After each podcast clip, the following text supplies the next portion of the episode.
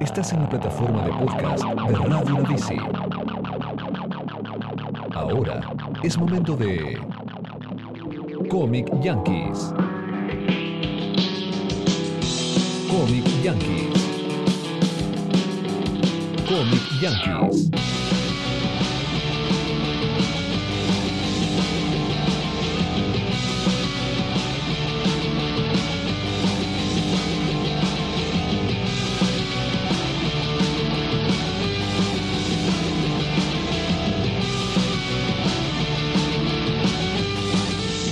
Bienvenidos a una nueva edición de Comic Junkies, un podcast donde expandimos los horizontes del universo del cómic. Mi nombre es Pablo Wester y como en todos los programas cuento con la presencia del licenciado en El Arte de Vivir, el señor Ezequiel Ugly Pixel. Ugly, ¿cómo te trata la vida? Me trata tan bien que no, no puedo empezar a hablar, la verdad. No puedo, no, no puedo empezar a hablar.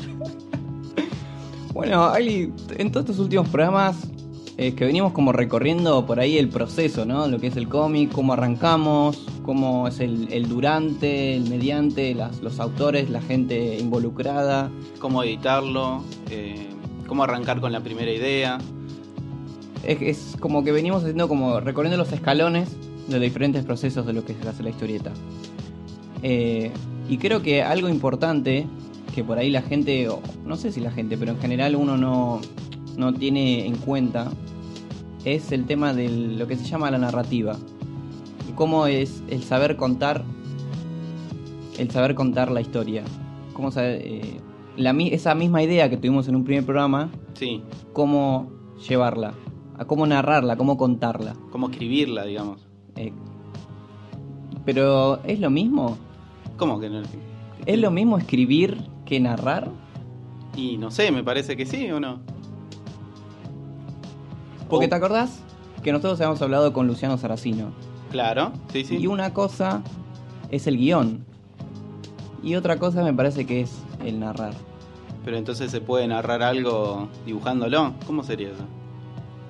Exactamente, me parece que hay, ahí hay algo que hace diferente al cómic que por ahí no tiene otros medios. El hecho de tener eh, toda la parte visual, el arte, los ilustradores, ¿no? Y cómo, no solo con las palabras, sino con el dibujo se puede ir contando la historia. Y que eso de alguna manera por ahí en- enriquece o hace, enriquece a la historieta. Entonces, ok, vos me estás diciendo que yo con mi dibujo puedo narrar una historia. Sí, ¿Cómo sería eso? Me parece que eso, eso no sé si yo te lo puedo responder. Yo no tengo la autoridad, Pero la autoridad, la autoridad moral. claro, para contestarte eso. Bueno, Agli, lo que te decía es que yo no, la verdad no me siento en la, ¿qué? La responsabilidad. en ¿no? la- claro, no me siento, con- habilitado. no me ¿Cómo siento habilitada para poder hablarte de este tema.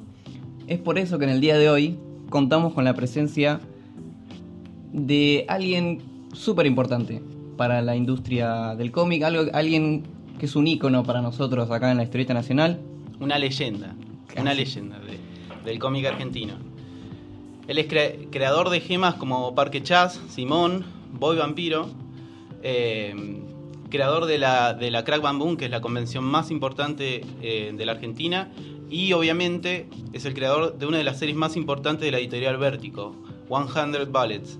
eh, cómico en el que ganó un premio Eisner y dos Harvey como mejor artista. Eh, la verdad e- es un lujo tener en el programa a un maestro de la historieta con todas las letras. Eh, con nosotros tenemos a Eduardo Rizzo. Hola Eduardo. Bueno, muchas gracias por la introducción. La verdad que algunas palabras me alientan y otras no tanto, porque cuando me dicen maestro y todo eso quiere decir que ya estoy viejo. Entonces, ¿Cómo? No, no, ¿cómo, Eduardo? No. Bueno, pero bien, ¿cómo les va a ustedes? Muy bien, muy, muy agradecido de estar con vos hoy. Eh, la verdad podríamos estar todo el día hablando sobre tus trabajos, pero hoy eh, nos compete un tema del que estoy seguro po- podés dar cátedra, que es la narrativa. Eh, hace un tiempo ya que publicaste un libro que se llama Composición y Narrativa de Historieta, de la editorial Dícese. Entonces, eh, la verdad es que nosotros estamos seguros que vos nos podés decir, por ejemplo, cuando hablamos de, de narrativa, de, ¿de qué estamos hablando? Y en verdad yo hago mucho hincapié en eso porque eh, cuando te dicen, sos un dibujante de historieta, ok, ¿qué significa ser dibujante de historieta? ¿Solo dibujar? No, hay cosas que hay que darle al lector, hay que tener herramientas para hacer una historieta. Y una de ellas, y la más importante, es la narración. Uno tiene que saber narrar gráficamente sin tener ese apoyo de los textos. Esto es más remanido, eh, muy remanido, pero no dejo de insistirlo, porque lamentablemente nosotros los dibujantes tenemos esa tendencia natural de decir, bueno, eh, nos ponemos a dibujar cualquier cosa. Y esto no es dibujar simplemente. Hay que pensar mejor y dibujar menos. Eso básicamente significa la narración. Por supuesto, después prestarle atención a, otro, a otras cosas muy necesarias para lograr una página que le llegue al lector, para que el lector se vea sorprendido, para que el lector sea agradable también con lo que está recibiendo y bueno, y te acompañe, te siga acompañando este, como lector toda la vida, ¿no? ¿Cómo, Eduardo, cómo es que fue tu proceso en cuanto a lo que es la narrativa? ¿no? ¿Cómo es que, digamos, vos arrancaste diciendo, mira, esto me parece que va por, por acá, o, no sé, viste en algún autor que te inspiraste, arrancaste pensando más en lo que es el concepto de, de narrar con el dibujo? Mira, básicamente fue porque yo tenía muchas deficiencias con el dibujo, tenía que cubrir esas deficiencias. Entonces empecé a prestarle atención a otras cosas y en ese prestar atención a otras cosas me di cuenta que la narración era más, mucho más importante que el dibujo. Por eso me dediqué a hacer historieta y no a hacer tapas de historieta, tapas de libro. No soy ilustrador, no me siento ilustrador. Considero que un ilustrador tiene que eh, tiene herramientas que yo care de las que yo carezco. Pero quizás ese ilustrador no puede contar eh, las historietas eh, tan tanto mejor que yo. Entonces, bueno, eso fue básicamente mis primeros pasos, digamos, es a través de una carencia. ¿Vos sentís que eh, de alguna forma la narrativa o la forma de narrar con dibujos supera a lo que es por palabra o se complementan o cómo ves ese juego vos entre las dos partes? son dos caminos paralelos, nunca pueden unirse. El guion, los globos, el texto tiene que ir por un camino y las imágenes tienen que ir por otra. Yo tengo que, en, en, una página sin texto, vos tenés que saber comprender qué es lo que está sucediendo. El texto después viene a sumar mm, otras cosas, viene a enriquecer la historia eh, pero siempre eh, este, procurando que con la imagen llegar primero. Em, Eduardo, en los distintos como categorías que hay em, para hacer arte, ¿no? Em, por ejemplo, lo, que es cine, lo, lo, que puede ser una historieta, una ilustración, un cuadro. Cada uno tiene distintos códigos para, para digamos, para poder narrar una, una historia. Eh, ¿Cuáles serían los códigos que tiene la historieta y, por qué vos te sentís eh, o vos le dedicaste eh, tu, trabajo, tu vida para, para narrar de esa forma? Mira, hoy por hoy considero que es muy importante seguir prestándole atención y este, a todo este a todos estos detalles, herramientas que estamos de las que estamos hablando porque vos nombraste el cine y te agrego la televisión, el videojuego, la serie, con todo eso nosotros tenemos que competir. Por lo tanto, no podemos seguir pensando la historieta, haciendo historieta como hace 10 años atrás. No te hablo de 30 años atrás, como hace 10 años atrás. O sea, tenemos que manejar otro dinamismo. Y entonces, para manejar esos, ese dinamismo tenemos que incorporar nuevas herramientas. Yo no sé si estoy eh, este, a esta altura de mi vida eh, autorizado para hacerlo o me lo puedo permitir. Yo creo que son las nuevas generaciones que deben eh, darle batalla a eso, porque si no, nos ganan los, los multimedia. No hay forma de competir. Hoy el cómic sigue siendo, eh, tiene la poderosa herramienta de que el lector se puede seguir involucrando dentro de la historia, cosa que no ocurre en el cine ni en la televisión, porque vos lo único que estás eh, haciendo es eh, digiriendo algo sin compromiso alguna. Vos no te involucrás en absoluto, lo único que necesitas es el vaso de gaseosa y el pochoclo, Claro. nada más. Después decidís al final si te gustó o no te gustó. Pero en la historieta, como en una novela, vos interactuás. Vos vas mm, pensando que podés ser el fulano, el mengano. Entonces eso es, muy importante. Eso, eso, eh, ese detalle es algo que a mí siempre me ma- mantuvo eh, eh, pensando en, en cómo renovarme de alguna manera también con mis historias. Por eso prestarle atención siempre a la narración, a la composición, la iluminación. Eh, creo que son que es una cosa muy importante a tener en cuenta. Eh, Eduardo, mencionabas el tema de las herramientas. Hay, hay una cuestión en, en lo que es la narración en, en las historietas que es cuando uno agarra un cómic, digamos, bastante viejo, digamos, los 40, los 50, los 60, se encuentra con, con una forma de narrar la historia bastante tosca. Eh, por ejemplo, no es raro encontrar en un, en un cómic de la Edad Dorada, por ejemplo, que los cuadros tengan que estar numerados porque si no, no se entiende cómo, cómo el ojo tiene que seguir eh, las viñetas. Entonces. Em, la historieta en sí avanzó en, o sea, incorporó un montón de conceptos que se terminaron definiendo como ley, digamos. Em, pero, ¿cómo, ¿cómo vos ves el futuro de la historieta? ¿Qué, ¿Cuáles son los las cosas que por ahí dentro de 10 años van a ser algo como ley, que no, que no pueden no estar? No, no, no sabría decirte, no podría leer el futuro. Yo creo que si hubo algo muy importante es la famosa globalización, el poder eh, que tienen hoy los mercados de llegar rápidamente a todos lados.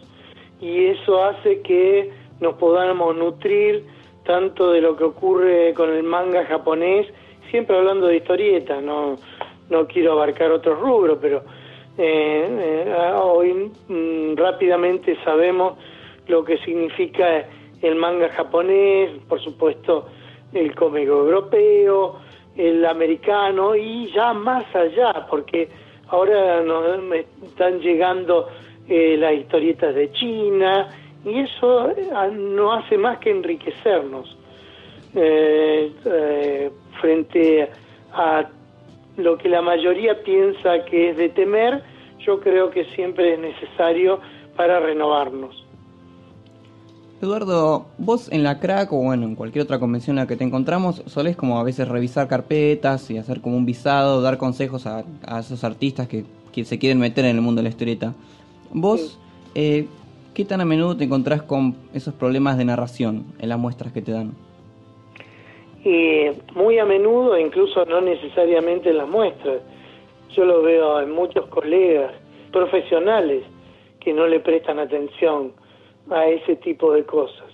Sin ir más lejos, mm, hagan un, pa- un paneo de lo que es eh, el mundo del superhéroe y allí la narración gráfica mm, tiene muchas carencias.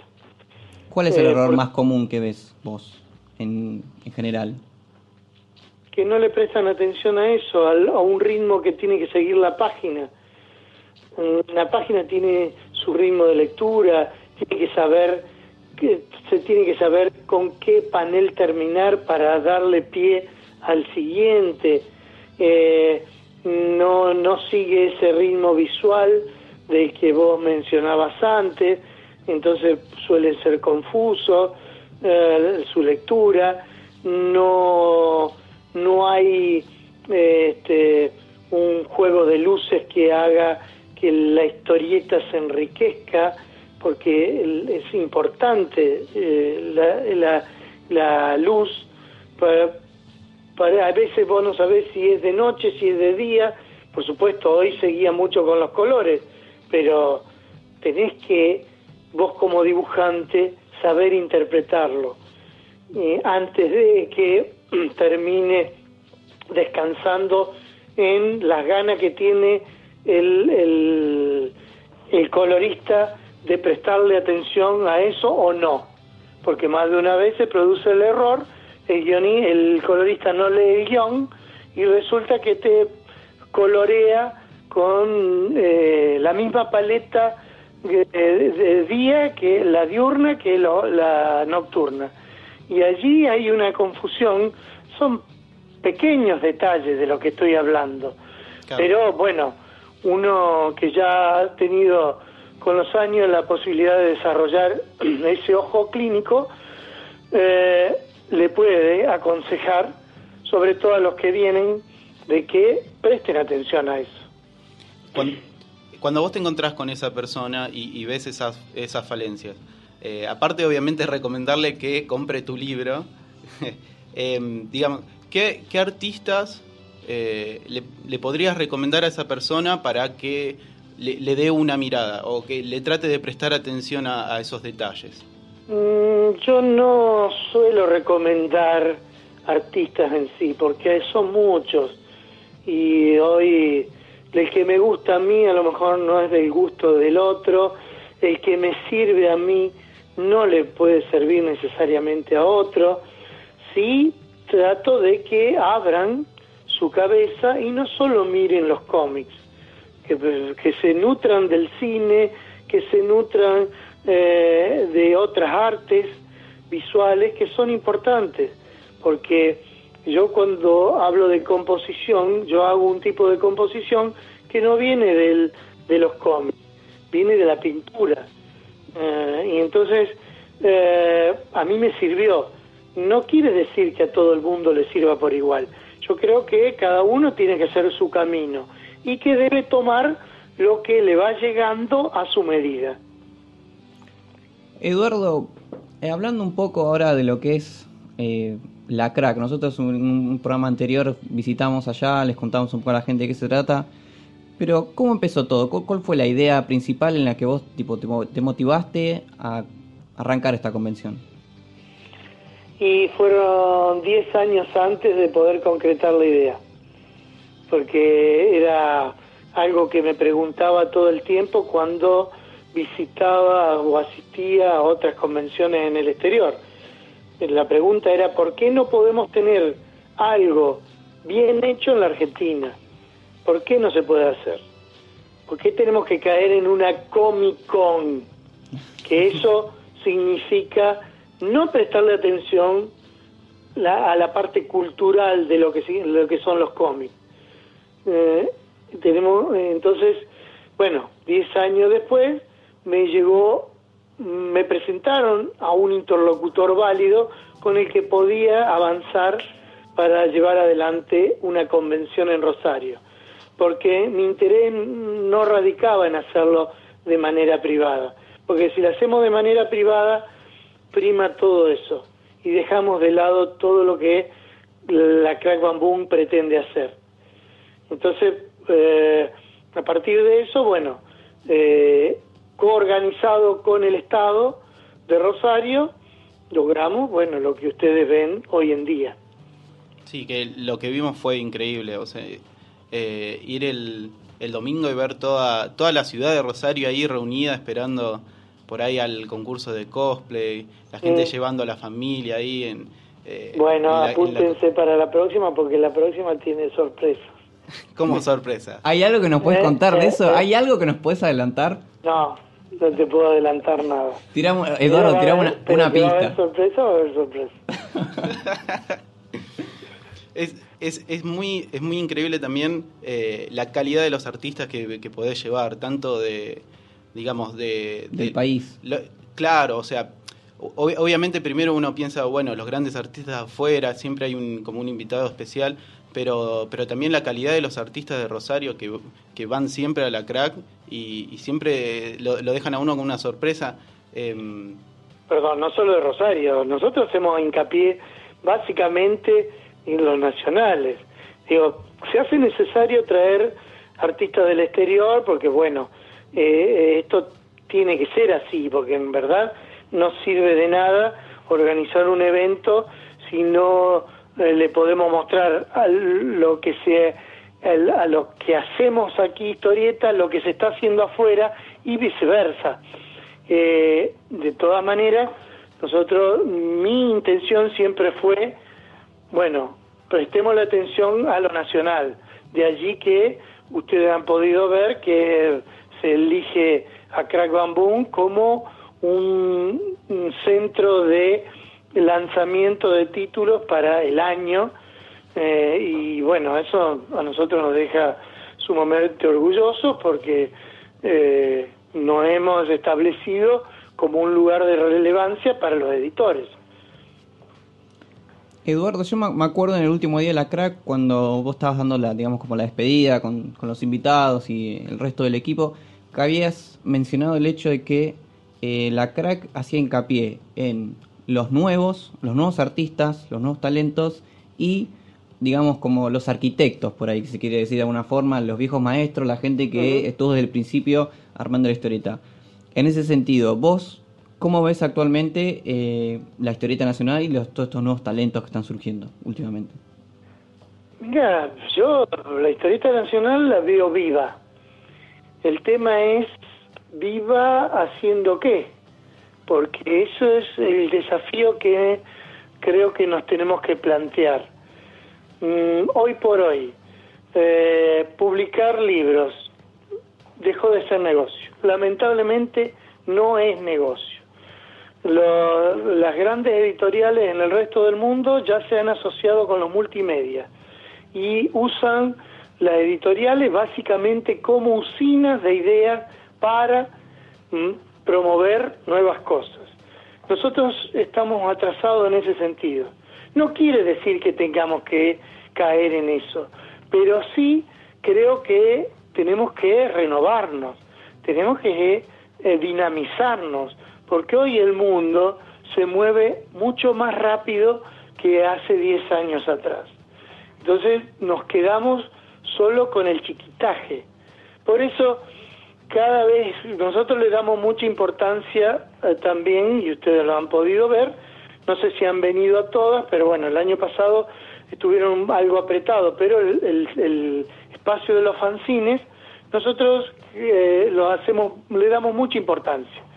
Pero claro, no entran todos. Y el tema es que el que hace un fanzine tiene que saber que en algún momento tiene que dar el salto, porque no tiene sentido hacer fanzines toda la vida, a no ser que lo quieras hacer para vos mismo, para tu familia, para algo para, como distracción. Ahora, si vos querés que eso supere um, y pase a otro nivel, y hay que dar otro un salto. Y lo mismo pasa con los editores. Los editores, nosotros hemos dado charlas en Crack Bamboo para los editores, haciéndole mención a que tienen que aprender a promocionar su producto, porque no sirve de nada sacar un libro, pero no le llega a nadie. Hoy perdimos uh, los kioscos. Los kioscos ya no son una fuente o un lugar donde vos ibas a ver qué título salía. Entonces llegan a comiquerías. ¿Cuántas comiquerías hay? Muy pocas. ¿Cuántas librerías, cuántas librerías podés llegar? Muy pocas. Pero sí podés llegar distribuyendo a los medios, a los diarios y mirá, haciéndole notar que mira, estamos lanzando este nuevo título. No lo hacen. ¿Y cuánto perdés en eso? Tenés que este, eh, hacer una inversión en 50 libros. Me parece que vale la pena. Pero bueno, es una maquinaria que hay que aceitar y hay que aceitarlo entre todos. No se salva uno solo. Si no, no lo hacemos entre todos. Eso es la cabeza que tenemos que cambiar en este país, lamentablemente, porque ahora sí hablo en general, que acá todo el mundo cree que se va a salvar solo. Nunca te vas a salvar solo, jamás. Si todos estamos bien, vamos a estar, la mayoría va a estar bien. Ahora, si uno solo está bien y el resto anda mal, ese uno va a andar mal también. Ob- obviamente. Eh, la verdad, personalmente nosotros notamos que, mm, al menos desde hace un par de años, quizá medio ayudado por el, el resurgimiento de la revista Fierro, eh, pero estamos notando que hay como una movida, mm, como un ritmo un poco más acelerado en lo que es el- la historieta nacional, las publicaciones. eh, Mm. Pero hab- hablando de publicaciones, Eduardo, ¿nos podés contar algo de tus, de tus trabajos actuales y de tus próximos proyectos? Déjame decirte antes algo respecto a las publicaciones. Dale. Porque el tema es, bueno, vos mencionaste la Fierro. La Fierro es de las pocas que quedan como revistas ómnibus, si se quiere. Tiene una reputación, pero el tema es si a cuánto están vendiendo hoy por hoy. Y después ha cambiado la dinámica de publicación y ha mutado a libros eh, este, que, mm, que llevan un solo título. Entonces el- eh, hay una gran cantidad de eh, libros editados por año. El desafío está en encontrar quién lea esos libros. Porque lo- vos sos lector, yo no soy lector, lo reconozco, pero si vos sos lector, ¿cuántos libros, cuántos títulos podés leer? ¿Cuánto podés comprar? ¿Cuánto te da el bolsillo para comprar? Entonces, el desafío de los editores es encontrar a esa gente que le consuma todo lo que está editando, porque si no, no tiene sentido publicar 100 libros por mes para una casa editorial si no lo va a comprar nadie.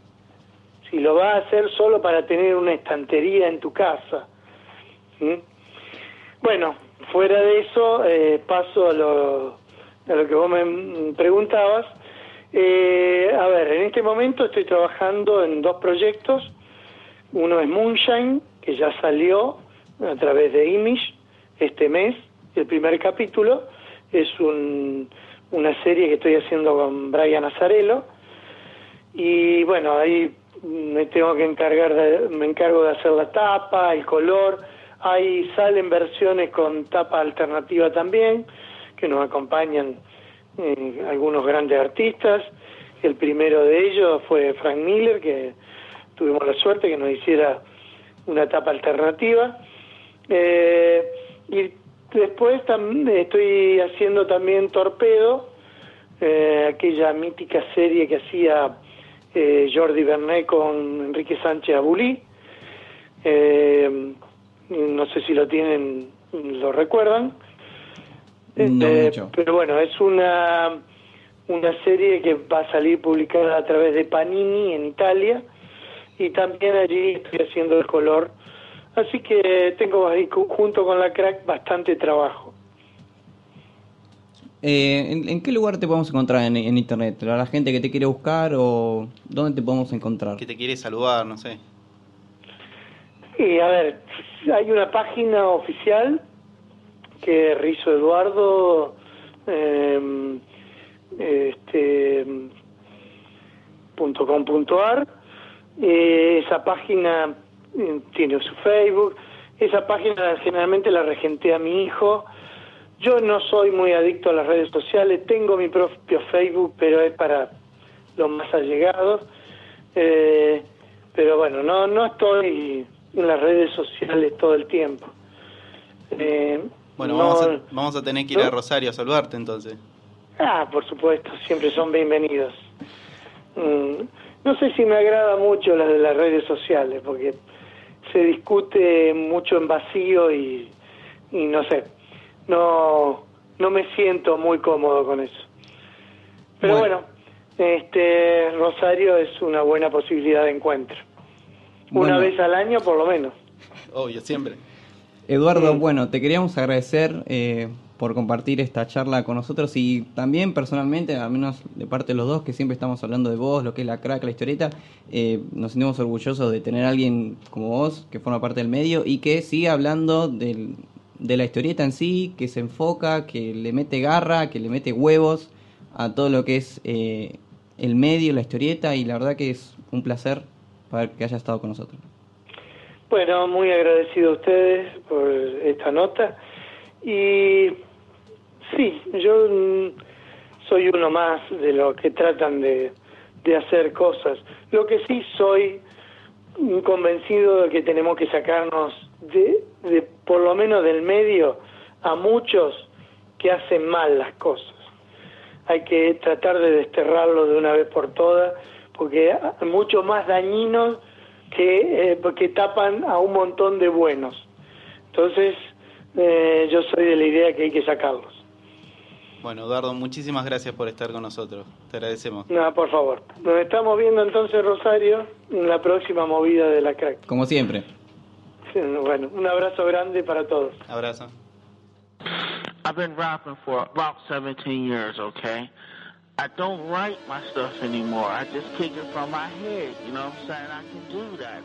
Bueno, Agli, de esta entrevista la verdad que creo que al menos yo salí como súper satisfecho.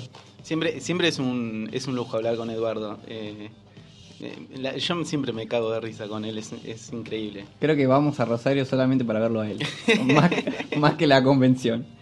Pero retomando un poco lo que hablaba él, eh, más allá de lo que estuvimos hablando del tema de la narrativa, que es algo que es importante en la historieta y algo que no habíamos tocado y que por ahí eh, se pasa de largo, eh, el hecho de revalorizar la historieta nacional, que es algo muy importante, que es algo que no se le presta mucha atención generalmente, Y es algo que la verdad Eduardo siempre, siempre- es algo por lo que Eduardo siempre estuvo luchando, la verdad.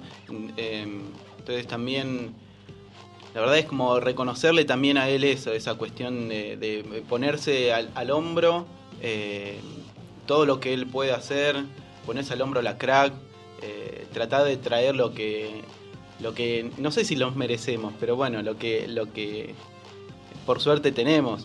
Este, y, un punto que a mí, la verdad, me gustó mucho es que eh, él siempre recomendaba mirar más, siempre más allá de lo que es el cómic en sí. Tratar de ver eh, en las películas, tratar de ver en una pintura, en una obra de arte, eh, todas esas cuestiones de lo que es narración y composición y, poder incorporar, aunque sea un poquito de eso, en el trabajo de uno. Bueno, creo que de esa manera, aparte, la historieta se sigue manteniendo viva y sí, se sigue manteniendo de una manera dinámica, evoluciona y bueno, se sigue manteniendo actual y presente para todos. Bueno, así se termina nuestro programa. Esto fue Comic Yankees desde Radio La Bici para todo el multiverso. Espero que hayan disfrutado este programa tanto como nosotros disfrutamos hacerlo. Nos encontramos en la próxima edición. Chao.